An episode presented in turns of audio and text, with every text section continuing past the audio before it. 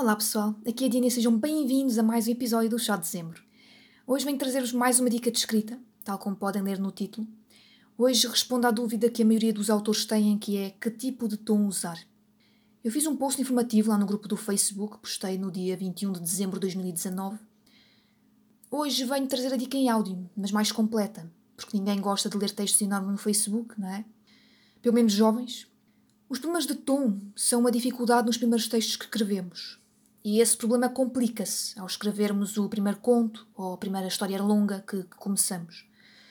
Os nossos professores de português sempre falam nas aulas para escrevermos de uma forma formal, num texto literário. Porém, quando se trata de um livro, podemos escrever de algumas formas. No entanto, sem parecer que estamos perdidos no meio das palavras.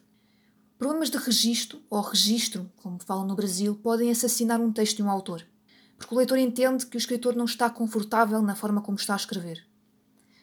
Autores que escrevem o tão conhecido POV, POV, o point of view, o ponto de vista, alterando muitas vezes o tipo de narrador cansa o leitor.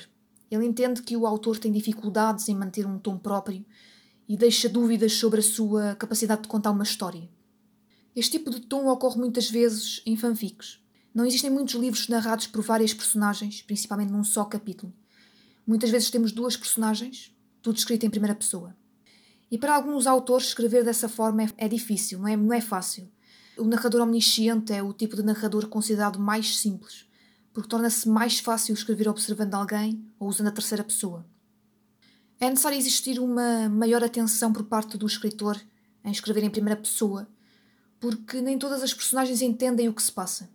Por exemplo, vocês não estão a pensar que uma protagonista de 20 anos, por exemplo, vá, tem que mostrar ao leitor o que se passa numa cena igual de uma criança de 5 anos, por exemplo, ou de um idoso. As personagens são, são bastante diferentes e, e, e escrever em primeira pessoa faz com que o escritor entre na pele da, da, da, personagem. Quer dizer, entre mais na pele da personagem do que se fosse um narrador omnisciente. Portanto, a, a escrever em primeira pessoa dá, tem que haver uma certa atenção por parte do escritor um, para que seja feita uma, uma boa narração e uma boa descrição também de uma cena. Agora, indo para a formalidade. Se, por exemplo, a intenção do texto é mostrar algo mais formal, convém usar, usar palavras nesse contexto, ok? O escritor não pode usar, por exemplo, linguagem do século XXI se a história é passada no século XIX, ok? Não há, não há coerência. Então, como fazer? E chega à parte realmente interessante que é a dica. Quando forem revisar, tenham em atenção três coisas. Duas delas é pergun são perguntas e a outra é apenas uma, um, uma palavra. Primeiro, para quem é a história? Segundo, o que pretendem com ela?